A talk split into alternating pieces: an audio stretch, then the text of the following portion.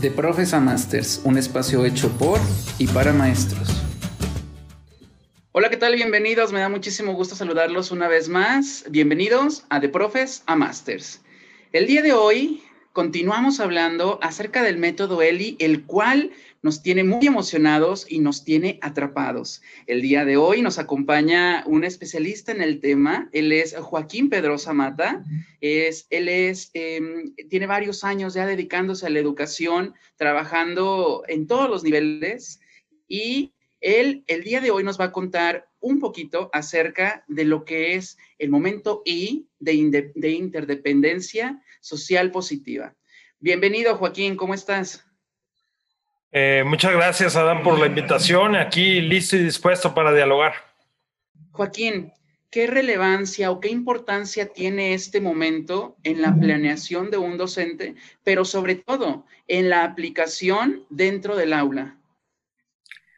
Es interesante esa pregunta porque muchas veces nosotros cuando escuchamos el trabajo cooperativo o el trabajo en equipo, eh, lo damos implícito en las clases, sin embargo, nosotros como docentes caemos en, el error de hacerlo todo de manera individual. Eh, si nosotros nos damos cuenta que el hecho de la socialización implica un aprendizaje mucho más profundo, entenderíamos la importancia de este momento. Y cuando hablamos de interdependencia positiva, no es nada más el trabajo en equipo cooperativo, sino el hecho de que existe esa convivencia y ese intercambio de ideas en el aula. Eh, citando un poquito a Vygotsky, eh, que es un psicólogo ruso, quien habla de todos estos temas de, la zona de desarrollo próximo, establece la línea de que lo social es importante para el aprendizaje. Nosotros somos seres sociales, por tanto, nuestro aprendizaje necesita la socialización y esa interdependencia para que nosotros podamos aprender. En otro orden de ideas, Edgar Dale habla de esa pirámide famosa donde cuando tú nada más escuchas, lees, estamos hablando de un 15% de retención de información, pero cuando ves, escuchas, discutes, haces, es cuando tu aprendizaje es mucho más profundo. Hablamos de un 70, un 50% de, de retención de información cuando existe esa interacción entre las personas. Entonces, podemos decir que la interdependencia es el momento en el que los alumnos eh, contrastan con alguien más la información, Joaquín. Es correcto. Estamos hablando de plenarias, estamos hablando de eh, trabajos donde se soluciona una problemática. Eh, estamos hablando también de de que el profe está estableciendo una pregunta detonante y los alumnos en un debate pues empiezan a, cuestionarse entre ellos, empiezan a escuchar los puntos de vista y existe, como se dice, eh, vaya la redundancia, eh, interdependencia. Yo, yo estoy aprendiendo de, de, mi compañero, pero mi compañero está aprendiendo de mí, de lo que yo estoy diciendo. Muchas veces ha pasado, no sé si a ti te ha sucedido, Adán, de que el profesor termine de explicar, el alumno no le queda de todo claro y de repente un compañero le dice, es que es esto, ah, ya, y lo captó.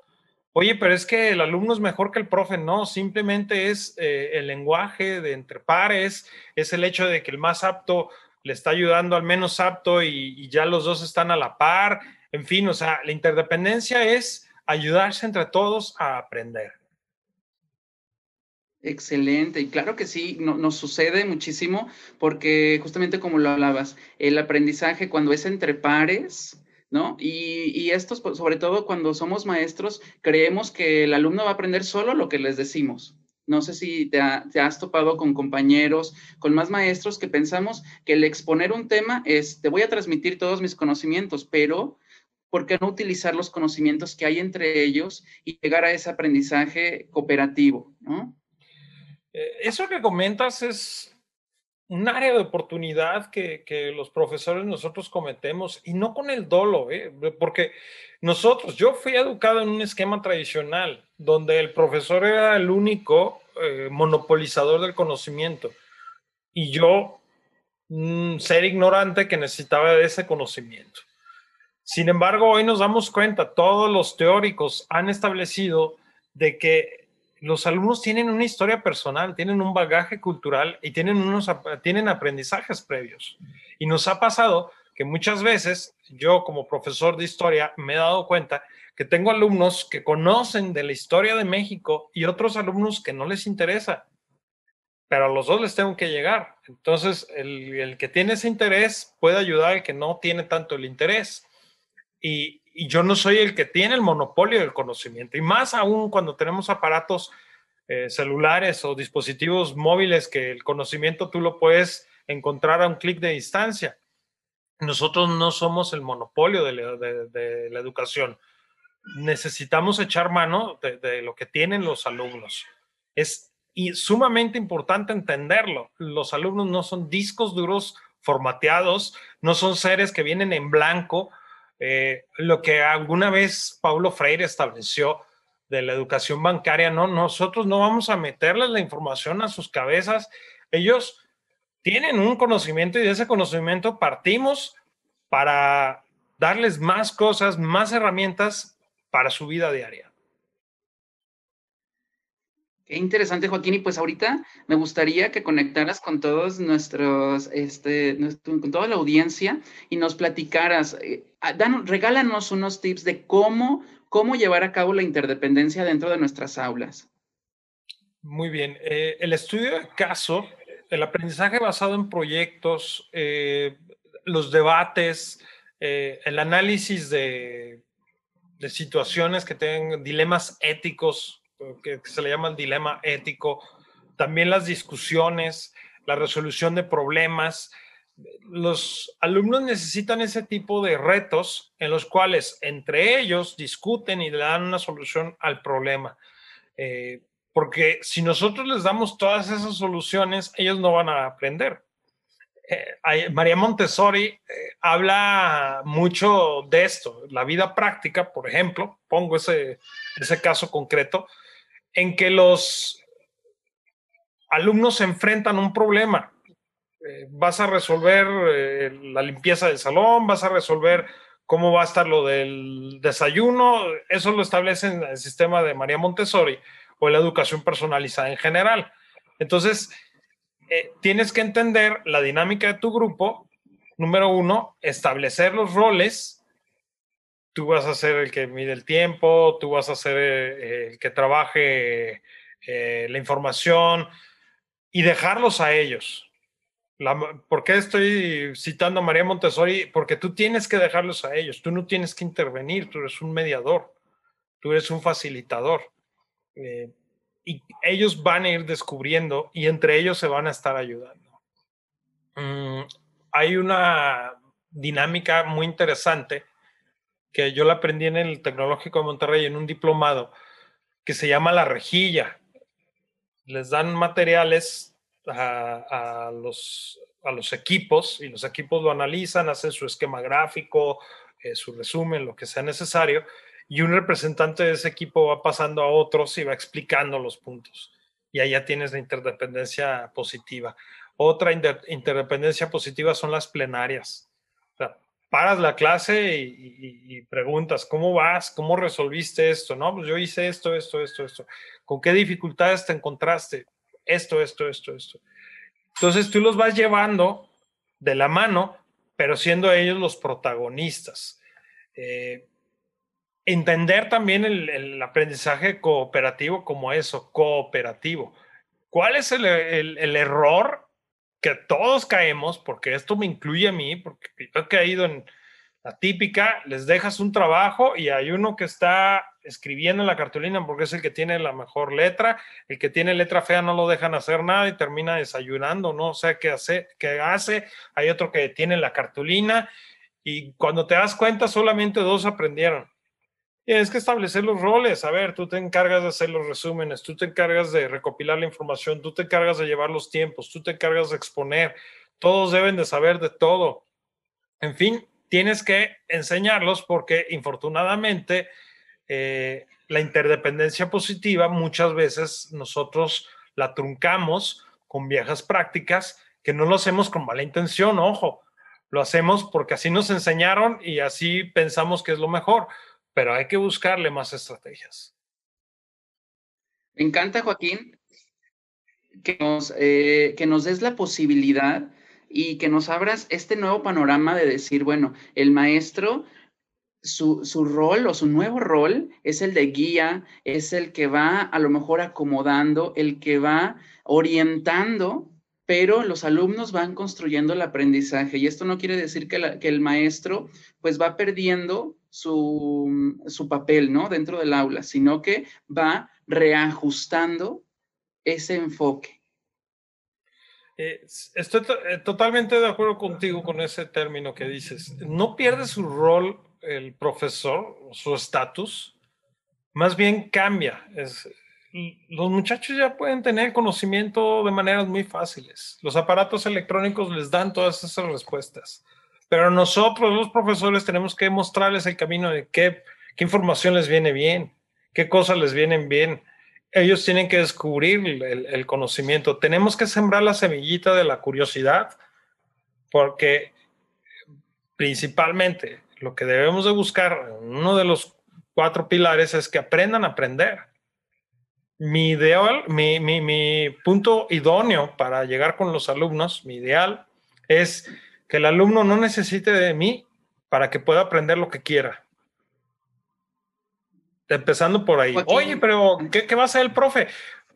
Pues va a guiarlo y va a llevarlo por el, camino donde se, le sea más fácil aprender.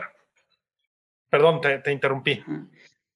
No, no te preocupes, Joaquín, al contrario. Este, fíjate, me llama muchísimo la atención que eh, comenzaste y, nos regalaste muchos argumentos de teóricos que, que, bueno, ellos nos han, nos han dado toda la parte argumentativa, ¿no? De lo que tenemos que hacer.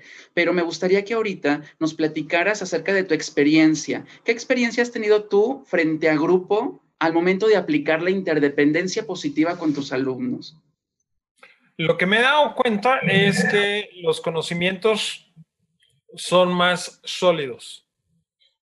Cuando los estudiantes explican, dicen y hacen, estamos hablando de un 90% de, de posibilidades de que ese conocimiento quede como algo significativo. ¿Qué éxitos me he encontrado?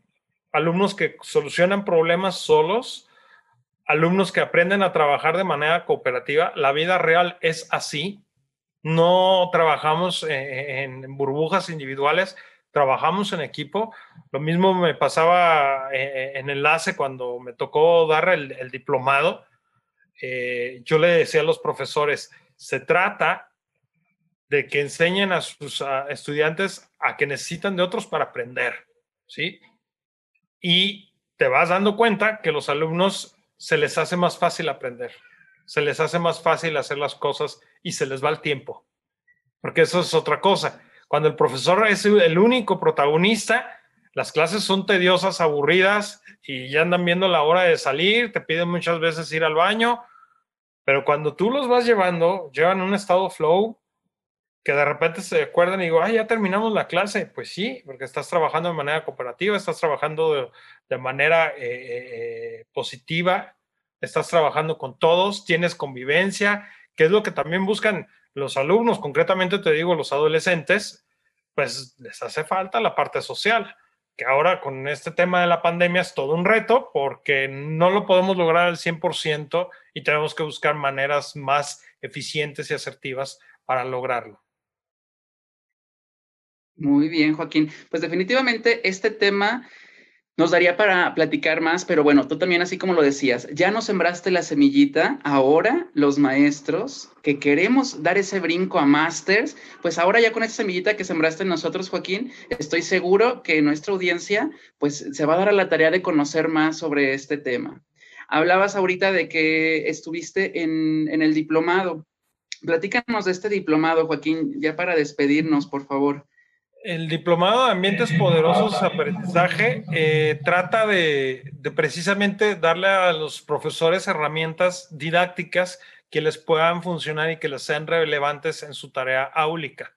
Eh, en el caso de, un servidor, estuvo trabajando en el método ELI, que, ojo, es muy buen método, pero no es el único. Y la parte de la bondad del método ELI es que es tan flexible que tú le puedes dar una funcionalidad mucho mayor.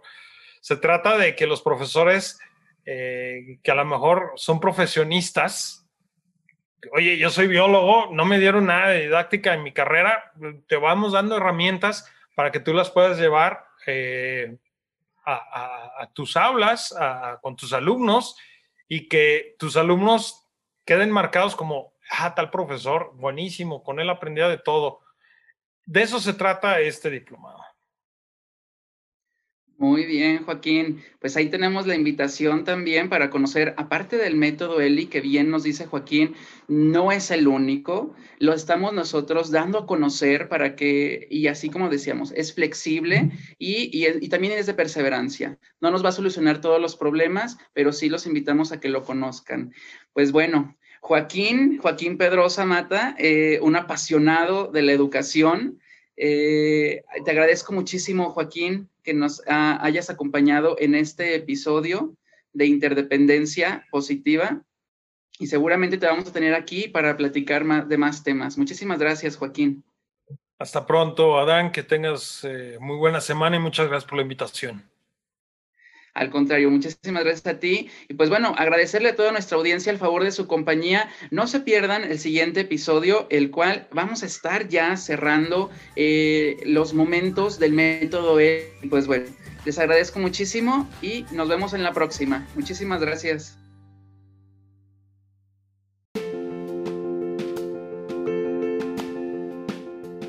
Recuerden que pueden encontrar más información sobre nuestros cursos, diplomados y maestría en enlaceoccidente.edu.mx. Síganos también en nuestras redes sociales. Estamos en Facebook, Instagram y YouTube como Enlace Occidente.